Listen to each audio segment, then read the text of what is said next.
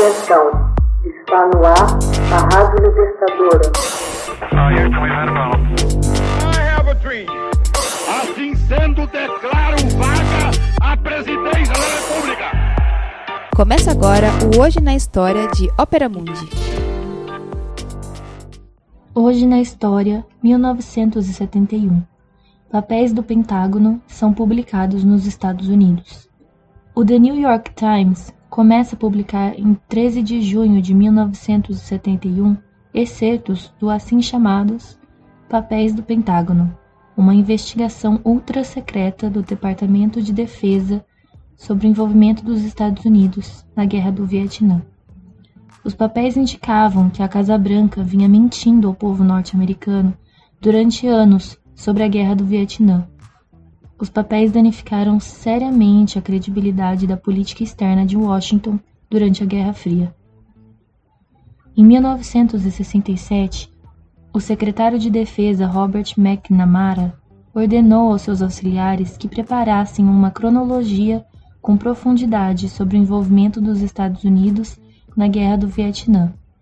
McNamara logo começou a alimentar sérias dúvidas sobre a política de Washington no país asiático. O estudo Papéis do Pentágono corroborou seus receios.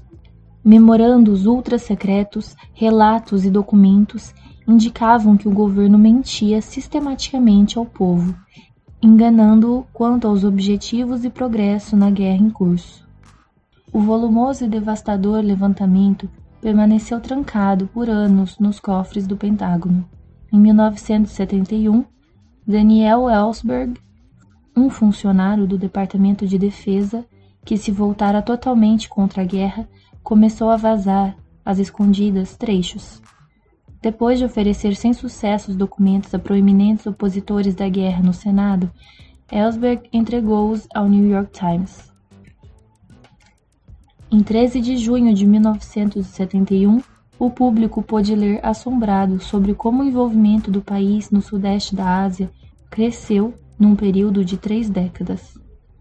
A publicação dos papéis adicionou mais combustível ao poderoso movimento anti-guerra e levou o governo do presidente Richard Nixon à paranoia acerca da filtração da informação.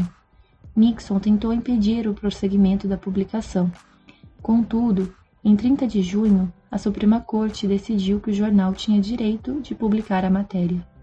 A interminável guerra do Vietnã já havia erodido a credibilidade governamental, mas a publicação dos papéis do Pentágono mostrou à opinião pública a verdadeira extensão de como e quanto o governo havia manipulado e mentido.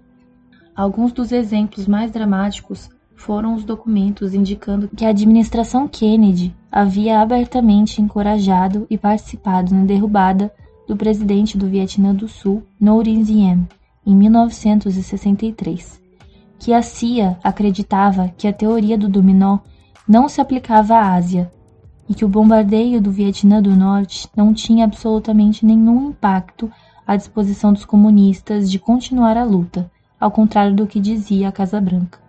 Oficialmente denominado A História do Processo de Decisão dos Estados Unidos sobre o Vietnã, os papéis desvendaram comunicados, recomendações e decisões bem guardadas a respeito do papel militar do país no Vietnã durante os governos Kennedy e Johnson, assim como a fase diplomática dos anos Eisenhower.